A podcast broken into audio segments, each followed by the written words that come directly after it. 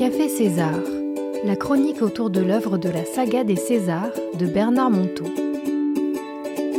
Bienvenue dans le Café César. Aujourd'hui, nous avons une spéciale Café César parce que nous avons la chance d'avoir sur le plateau l'auteur du livre César l'éclaireur. Bonjour Bernard Monteau. Bonjour. Alors j'ai euh, prévu de, j'ai réuni des questions, les questions euh, inspirées des chroniques que nous avons partagées depuis le début de l'année et, euh, et, aussi des questions des intervenants, des personnes qui ont participé à ces, à ces émissions. Alors nous avons plein de questions à vous poser. Nous avons aussi, Patrick doit se rappeler, lu la chronique Fume et tue, mais pas plus que la bêtise. Et là, nous avons découvert le regard de César sur les addictions. Pouvez-vous nous, donner votre regard sur toutes nos addictions? Que ce soit la cigarette, l'alcool et toutes les autres La drogue, je on s'occupe beaucoup de droguer. Il faut comprendre la nature d'une addiction. D'abord, il faut comprendre l'âme des gens qui sont soumis à une addiction.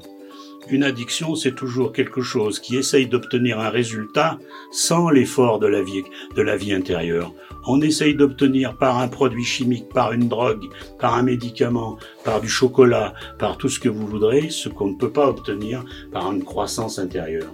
On essaye d'obtenir par des béquilles extérieures ce qu'on ne peut pas obtenir par une croissance intérieure. Et donc ce qui crée la dépendance, c'est que pendant un temps, on l'obtient. Pendant un temps, sans l'effort de vie spirituelle, on obtient les résultats de la vie spirituelle. Pendant un temps, sans l'effort du travail sur soi, on obtient un regard miséricordieux sur les autres, avec l'alcool par exemple. Donc, le problème de l'addiction, c'est de bien comprendre qu'il y a une générosité de l'âme dans l'addiction.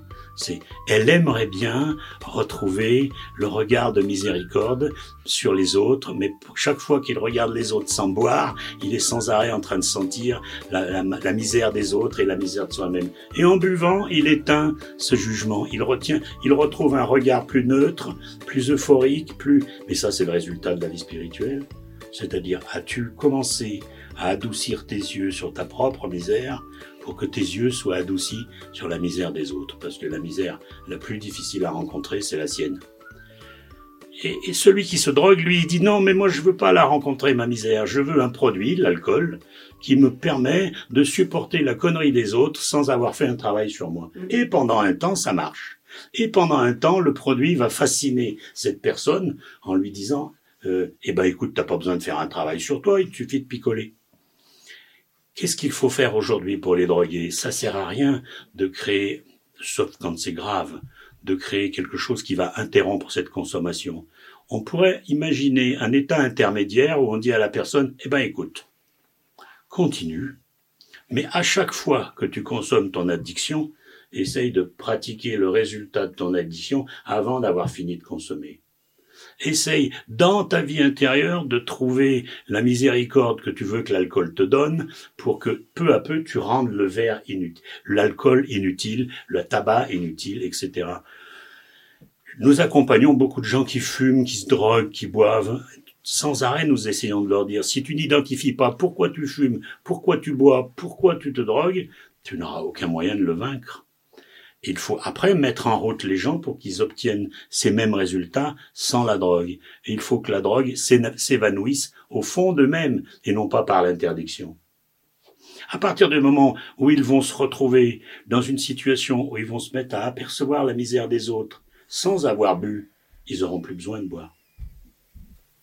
C'est pas une forme de compensation aussi quelque part compenser ça, ça se rejoint, hein, mais compenser euh, un vide, un manque de quelque chose dans sa vie. C'est toujours un manque d'amour. Il y a un endroit où on est tous égaux, c'est qu'on a tous l'impression de pas, pas être assez aimé. Il y en a pas un qui dit oh bah non moi je suis super aimé ça va vachement bien. Euh, j'ai eu l'honneur d'accompagner des milliers de gens dans la découverte de leur naissance le, le, cri qui nous rend tous frères et sœurs, je dirais, quel que soit le milieu social, le, le, le, métier, la vie, etc. C'est, ben, on n'a tous pas assez d'amour sur Terre. On a connu un immense amour dans le ventre maternel, une fusion, quelque chose qui était une communion entre cette créature et ce créateur, qui était le ventre maternel. Et, et puis soudain on sort, et même si nos parents ont fait ce qu'ils ont pu, ce qu'ils peuvent faire par rapport à cette communion, c'est ridicule Donc nous sommes tous des affamés d'amour, des affamés d'étreinte, des affamés de communion. Et donc, quelque part, ce que vous dites est juste, c'est-à-dire toute drogue essaye de donner une espèce de miette amoureuse qui nous manque, qu'on pourrait aller chercher au dehors sans avoir à faire l'effort au dedans. Mm. Dans l'enseignement que j'ai reçu, c'est par le dedans que ça passe. C'est-à-dire, si tu n'es pas capable de sourire à ta propre misère, de toute façon, tu es condamné. Ça commence par, es-tu capable de faire l'Himalaya intérieur qui est tu as toi-même des misères, tu as toi-même pas assez été aimé, tu as toi-même mis en place des stratégies pour obtenir plus d'amour. Est-ce que tu es capable d'être reconnaissant envers toutes les stratégies qui t'habitent, envers toutes les misères qui t'habitent? Es-tu capable du nouveau courage de l'espèce humaine, le courage de la musaraigne, sourire à ta propre misère et non pas faire la gueule? Alors quand on en est là, qu'on a fait ce bilan hein, on commence par où? On commence par les petites du quotidien. Gita disait, au lieu d'essayer de vaincre le grand drame de votre vie, commencez par vaincre les petits, les petits inconforts quotidiens, parce que nos vies sont heureuses ou malheureuses pour trois ou quatre grands drames dans l'existence, mais pour des milliers de petits tracas quotidiens. Vaincre les petits tracas quotidiens, c'est beaucoup plus rentable que les trois ou quatre grands drames de notre existence. Je sais pas si j'arriverai à pardonner au mec qui écrasera ma fille sous un camion. Je sais pas si j'arriverai à pardonner à celui qui va me voler, je sais pas quoi. Mais par contre, est-ce que je suis capable de garder le sourire en faisant la vaisselle? Parce que cette vaisselle, elle va m'empoisonner la vie deux heures. Et donc, est-ce que je suis capable, après la vaisselle, d'arriver en retard au rendez-vous et de ne pas me maltraiter parce que je suis en retard et que l'autre est un con et que sur la route, il y a du monde? Est-ce que je suis capable, avec ce retard, de sourire? Est-ce que je suis capable, à l'inco... Gita n'a pas arrêté de nous emmener à cet endroit le plus sacré qui soit, le plus religieux qui soit, c'est le sacré dans l'ordinaire. Pourquoi tu t'emmerdes la vie à cet instant? Ça revient à dire alors rechercher l'enfant intérieur. Oui, L'enfant qu'on était, joyeux, Qu'on était. innocent, naïf. Et... oui, et qui a, et Et qui a retrouver tellement ça. souffert dès le début la même chose qu'on souffre aujourd'hui. Oui, sauf qu'on est adulte, donc Oui. on le voit pas pareil. Et donc c'est, il faut reconvoquer cet enfant et lui parler et lui dire ce qu'on n'a pas su lui dire à l'époque quand il était petit. Et aujourd'hui, si nous on trouve les mots pour cet enfant, on enchante l'adulte. C'est ça. Merci. Hein, vous l'avez senti. Oui. Je le vois dans vos yeux. Oui. Vous savez, quand dans les textes sacrés, c'est dit, je ne suis pas certain que les, les chrétiens l'entendent bien et les catholiques l'entendent bien, laissez venir à vous les petits-enfants. Mais Jésus, il n'a pas, il a pas monté une garderie. C'est les petits-enfants personnels qu'il faut laisser venir à nous tous les jours. Aujourd'hui, je suis bête comme les petits-enfants de mon histoire. Je ne peux pas être bête autrement. Mm, mm.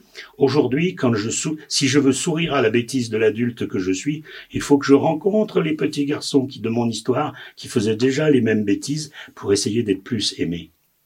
Et si je suis capable de parler à ce petit garçon de mon enfance, alors je, j'enchante l'adulte d'aujourd'hui. C'est ça, laissez venir à vous les petits enfants. Et quand, quand l'addiction est, est un poison au goût de miel, comme, euh, comme la nourriture, comme, euh, euh, ben, comme l'affection, et- etc., comment, comment on, relativise justement? Pareil, je crois que c'est toujours la même réponse. C'est celui qui mange trop et qui se resserre. Il faut pas lui interdire de se resservir. Il faut qu'il prenne conscience qu'il a besoin de plus d'amour et ce qu'il peut, au moment où il se resserre, au moment où il se resserre et non pas lui interdire de se resservir, dire et demander l'amour qui lui manque. Compenser. C'est ça. Interdire, ça excite, vous le savez bien. Plus on interdit quelqu'un, plus on, on va réveiller son.